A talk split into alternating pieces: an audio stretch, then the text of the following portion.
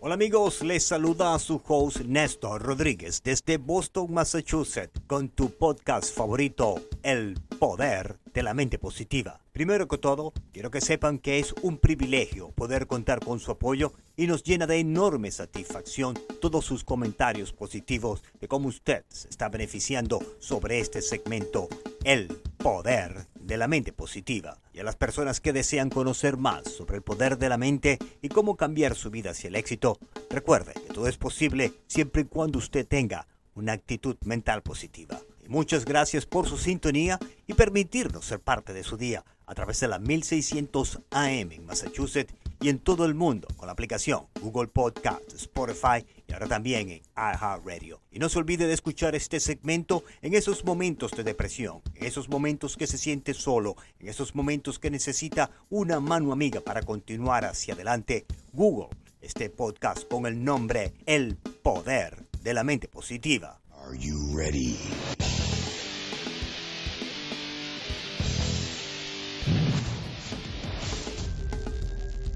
Let's go. Así que empecemos. ¿Existe algún atajo hacia la riqueza? Un atajo se define como un medio de alcanzar algo más directamente y rápidamente que utilizando un procedimiento ordinario. Es un camino más directo en el que se sigue normalmente. El hombre toma un atajo, conoce su destino, conoce el camino que es más directo, pero sin embargo jamás llegará a su destino, al menos se ponga en marcha y siga avanzando, aunque sea poco a poco, hacia su destino final independientemente de las interrupciones que ocurran en el camino o de los obstáculos con los que tropiece. Aunque vale la pena destacar y reflexionar que hay personas que no piensan de la misma manera. Los perdedores, las personas mediocres, en cuanto tropiezan, en cuanto hay alguna dificultad, ya renuncian al primer instante de su objetivo final. Las personas mediocres son como los granos de arena en el gran desierto del Sahara.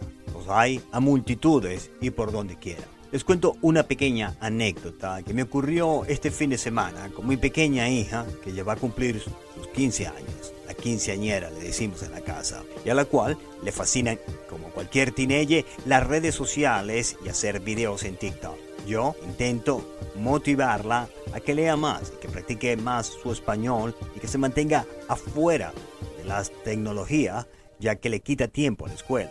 Es una batalla constante y si usted es padre de algún teenager, sabe de lo que estoy hablando. Es una batalla de todos los días. Así que, la semana pasada, antes de llevarla a la escuela, le pregunté a mi adorada hija si había hecho su cama y si estaba lista para la escuela. Su respuesta fue simple, sí, ya todo está listo, whatever. Así me dirigí a su habitación para confirmar que todo estaba organizado y que su cama estaba lista, bien hecha, antes de dedicarnos a la rutina diaria. Para mi sorpresa, su cama estaba hecha, pero no como debía de ser, sino más bien toda desorganizada y mal hecha, no a la perfección. Así que la llamé a la habitación y le pregunté, sinceramente, esto es lo mejor que puedes hacer con tu cama. Mira bien, tu cama está hecha de la forma en la que yo te he enseñado.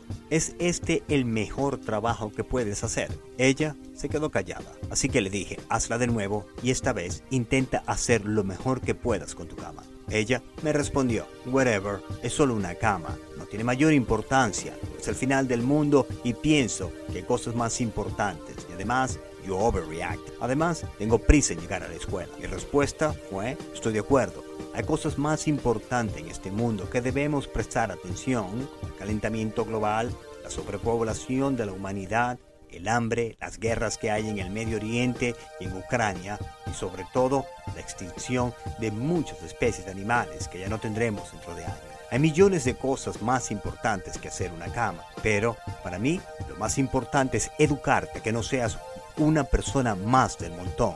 Una persona que dice y que se acostumbra a decir eso. Whatever, esto es suficiente, this is good enough. Así que mi conversación continuó con mi hija y le dije, ven acá, siéntate a mi lado que te quiero explicar algo. Y es el punto que quiero compartir con toda la audiencia del poder de la mente positiva el día de hoy. Las personas que se acostumbran a ser mediocres desde niños son las mismas personas que pasan a ser adultos mediocres son las mismas personas que llegan tarde al trabajo de vez en cuando son las mismas personas que se conforman con los resultados mediocres de la universidad. Son las mismas personas que no consideran de mayor importancia los pequeños detalles. Son las personas mediocres a las que no le importa la puntualidad. Continúa mi conversación con mi pequeña hija. Te cuento algo. Yo no soy una persona extremadamente inteligente, ni tampoco soy una persona extraordinaria, sí soy una persona dedicada, que no importa lo que haga, lo voy a hacer bien, lo voy a hacer lo mejor que puedo con lo mejor de mis habilidades. No importa qué tan pequeña sea la tarea o qué tan grande sea. Mi éxitos en el medio de los negocios en Massachusetts en los últimos 30 años con mis dos empresas, Spinal Rehab Group y Rodríguez Realty Trust, no se debe porque soy una persona extraordinaria, una persona extremadamente inteligente, sino es más bien porque el mundo está lleno de personas que realmente no quieren trabajar, no quieren dar el 100% de sí mismo para un empleo. La mayoría de las personas hacen lo suficiente para mantener un trabajo y lo mínimo para que no los despidan. Es más, hoy día en los Estados Unidos todavía hay algunas personas que no están trabajando desde las oficinas porque no quieren volver a la oficina. No es lucrativo para ellos. Aún recuerdo en la época que llegué a los Estados Unidos, hace 30 años atrás, que tenía dos trabajos y estudiaba de noche. Los tres primeros años fueron realmente terribles. Trabajaba seis días a la semana y descansaba solamente los domingos para limpiar mi habitación, lavar la ropa, hacer ejercicios y socializar vagamente con algunos, de, algunos hispanos de la zona. Honestamente no sé cómo lo sobreviví, quizás porque tenía juventud. Hoy día los inmigrantes que están llegando a los Estados Unidos de Norteamérica llegan con otra mentalidad y llegan con un punto de vista y criterio que realmente es vergonzoso para todos los hispanos que llegamos aquí con un solo objetivo, triunfar y no pedir. Hoy día se premia la mediocridad chabacanerismo, lo vulgar, lo mundano. Estamos viviendo en una sociedad en la cual cualquier persona, hombre o mujer, en cualquier industria que usted se desenvuelva y que se esfuerce, usted el 100% que dé el todo por el todo. Si quiere abrir un negocio o simplemente quiere trabajar e ir subiendo a la escalera de las corporaciones maravillosas que se encuentran en los Estados Unidos, usted puede alcanzar el éxito porque realmente la competencia es mínima. Yo recuerdo en el 2007, 2008, una crisis inmobiliaria en los Estados Unidos de Norteamérica y se perdieron millones de dólares. Muchísimas personas perdieron sus casas y hubo demasiado desempleo.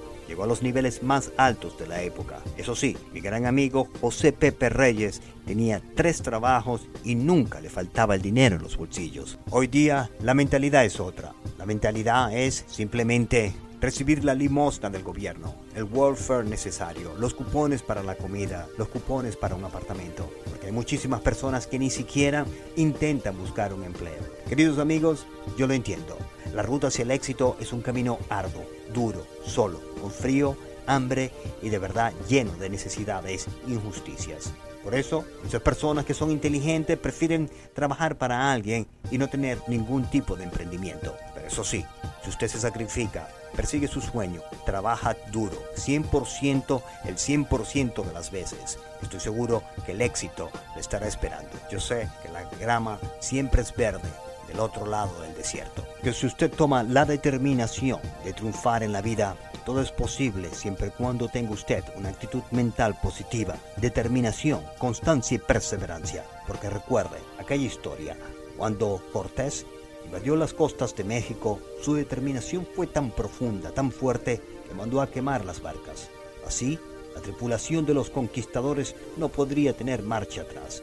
Así que la victoria era segura o la muerte. De la misma manera tenemos que actuar en los negocios, todo por el todo, fuego, fuego hasta la muerte. Y de esta manera culminamos el podcast del día de hoy. Espero haya sido de su beneficio y agrado. Desde los estudios del poder de la mente positiva, se despide Néstor Rodríguez, con mucho amor y con un mensaje de autosuperación para nuestra maravillosa comunidad hispanoamericana en los Estados Unidos de Norteamérica y en todo el mundo a través de la aplicación Google Podcasts, Spotify y también iHeartRadio. Disponga usted de los micrófonos, señora directora Juanita Benítez, y que tengan ustedes un maravilloso día.